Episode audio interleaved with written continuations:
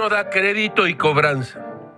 No hay quimioterapia para los niños con cáncer del Hospital Federico Gómez.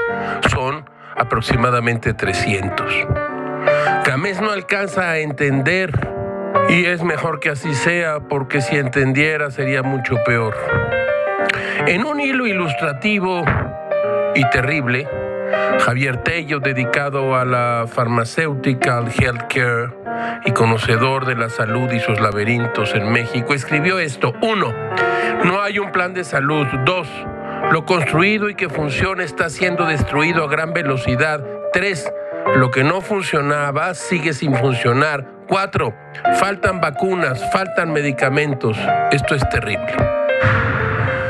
Una nota de la redacción de Animal Político señala que padres de niños con cáncer bloquearon la Terminal 1 del Aeropuerto Internacional de la Ciudad de México por falta del medicamento Metro Texaco en los hospitales Federico Gómez de la Secretaría de Salud y el 20 de noviembre del ISTE.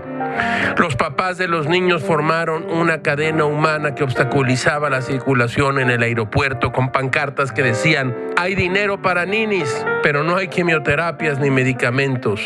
Y si el protocolo se interrumpe, nuestros hijos pueden recaer.